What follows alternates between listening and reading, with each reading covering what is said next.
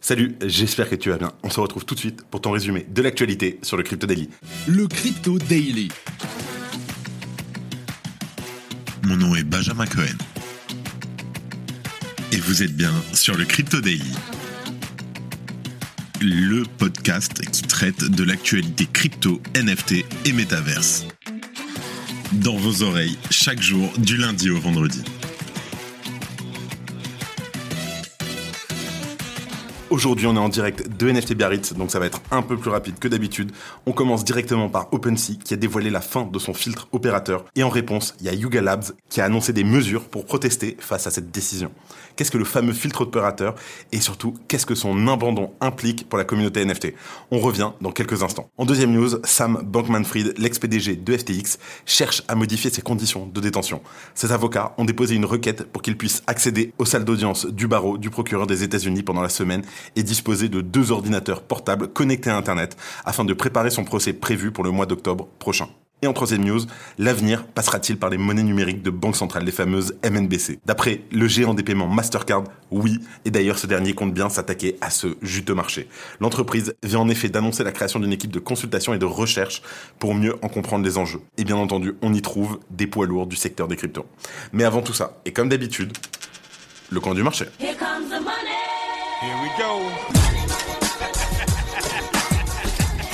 Comme vous le savez, ça a piqué ces derniers jours. On a le Bitcoin juste en dessous des 26 000 dollars à 25 970 dollars, en baisse de 1%. L'Ether qui n'a pas bougé, toujours à 1700 dollars, quasiment aucune baisse. Le BNB, lui, par contre, qui prend un peu cher, moins 3% à 210 dollars.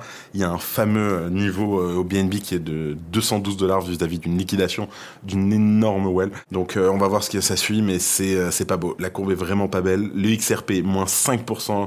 Le Dogecoin, moins 3%. Le Solana, moins 4% à 21 dollars.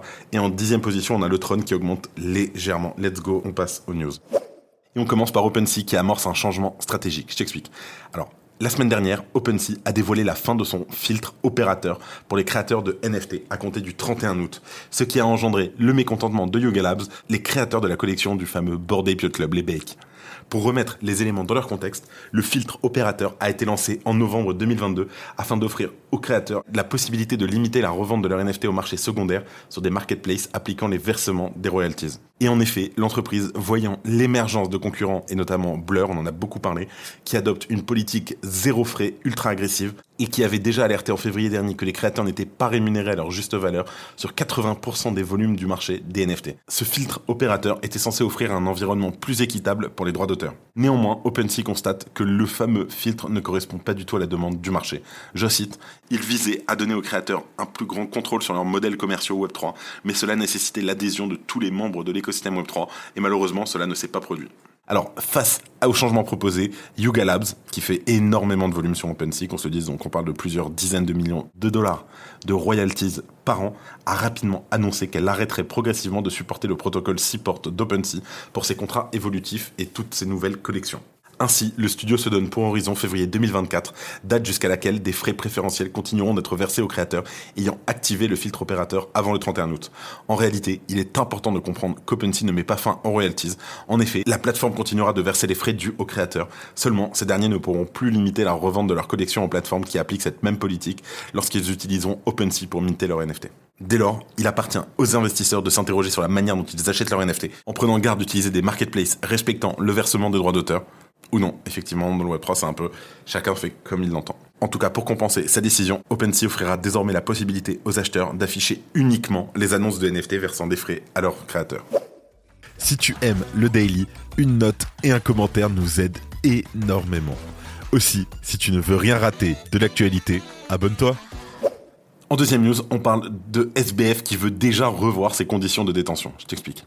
Seulement une semaine après que Sam Bankman-Fried ait vu sa liberté conditionnelle révoquée, l'ancien PDG de FTX, qui était jadis le deuxième plus grand exchange de crypto au monde, souhaite déjà revoir ses conditions de détention. Les avocats de SBF ont déposé une lettre auprès du tribunal de Manhattan vendredi dernier afin que l'intéressé puisse accéder aux salles d'audience du bureau du procureur du lundi au vendredi afin de préparer sa défense.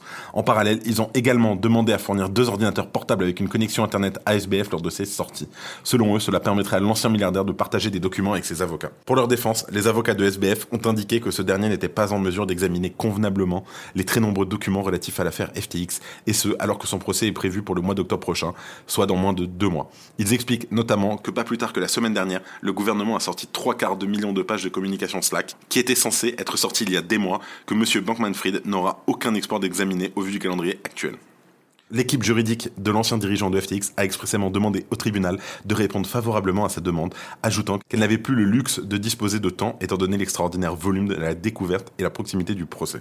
En tout cas, placé en détention pour subordination de témoins, tentative d'intimider des accusés ou encore pour utilisation de VPN, SBF souhaite baser sa défense sur le fait qu'il n'a qu'écouté les conseils de ses avocats, sous-entendant qu'il n'est pas directement coupable de ce qui lui est reproché. À cela, les procureurs ont répondu que l'ancien PDG de FTX devrait fournir des documents détaillés pour prouver ses dires, sous peine de ne pouvoir aborder sa défense sous cet angle. Ils ont ajouté que cela avait été notifié il y a un moment déjà aux équipes juridiques de SBF et que l'intéressé traînait à ce sujet. Pour le moment, SBF est détenu au Metropolitan Detention Center à Brooklyn, un bâtiment qui héberge majoritairement des accusés dans l'attente de leur procès, et le centre est notamment connu pour avoir vu passer Ghislaine Maxwell, l'ancienne compagne de Jeffrey Epstein, et qui se trouve désormais dans une prison fédérale de Floride. Alors bien qu'il ait répondu non coupable concernant tous les chefs d'accusation qui pèsent actuellement sur lui, SBF pourrait encourir plus de 100 ans de prison selon la juridiction américaine. Merci d'écouter le Crypto Daily. Et en dernière news, on parle de Mastercard qui souhaite s'attaquer au secteur des CBDC. On le sait, Mastercard s'est montrée historiquement ouverte aux technologies blockchain. Cette nouvelle initiative est donc dans la lignée de ce que l'on a pu voir de la part du géant des paiements, qui souhaite faciliter les moyens d'échanger. Pour rappel, le sigle CBDC désigne une monnaie numérique de banque centrale. Au cœur d'un enjeu international, les gouvernements du monde entier cherchent à lancer rapidement leur CBDC, mais de nombreux obstacles restent encore à surmonter. Mastercard annonce ce nouveau partenariat d'ampleur dans un communiqué paru le 17 août dernier, baptisé sobrement Est-ce que la sécurité est le nouveau sexy? L'entreprise note que les monnaies numériques de banque centrale ont des difficultés à captiver l'intérêt du public. Je cite Les banques centrales ont exploré des moyens d'émettre leurs propres devises de manière numérique depuis des années, mais leurs efforts n'ont pas captivé l'attention du public, à l'inverse des crypto-monnaies. Et selon Mastercard, le déficit de confiance que subit actuellement le secteur des crypto-monnaies, perceptible depuis l'affaire FTX, montre que le monde est prêt à accepter des solutions plus sécurisées, comme les fameuses CBDC. Selon le géant des paiements, les monnaies numériques de banque centrale ont le potentiel de transformer la vie quotidienne de leurs utilisateurs plus que les crypto-monnaies. Pour rappel, la majorité des projets des CBDC actuels font usage de la blockchain. L'idée de Mastercard est donc de créer ce programme de partenariat afin de mieux comprendre les bénéfices et les limites de ces actifs encore très novateurs. Le groupe initial, qui sera étoffé à l'avenir, inclut Ripple, Consensus, deux fameux poids lourds des crypto-monnaies, et on trouve aussi l'opérateur Fireblocks, un service de garde de crypto-monnaies associé à plusieurs grands acteurs institutionnels comme Revolut, Crypto.com, Binance aussi, je crois, enfin voilà. Les participants ont été recrutés par Mastercard pour leur capacité et les travaux qu'ils effectuent déjà dans le secteur des MNBC. En tout cas, Mastercard se positionne donc manifestement pour être un acteur de poids dans l'écosystème naissant du monde des monnaies numériques de banque centrale. Et avant de terminer, comme d'habitude, les actualités en bref avec notre partenaire, Bean Crypto.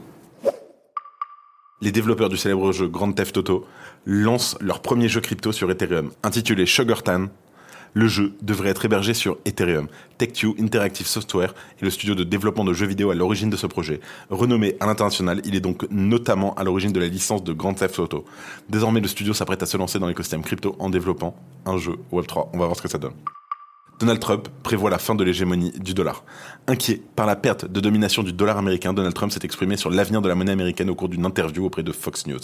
Selon lui, l'affaiblissement du dollar au niveau international aura une conséquence à long terme plus importante que la perte de guerre.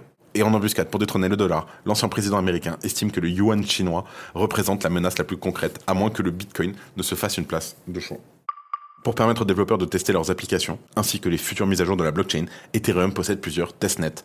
Parmi eux, le testnet Goerli lancé en 2019, qui va très prochainement tirer sa révérence dans les semaines à venir. Son remplaçant aura le nom de testnet Holsky et sera activé le 15 septembre prochain. La date n'est pas choisie au hasard, puisque c'est le premier anniversaire de The Merge.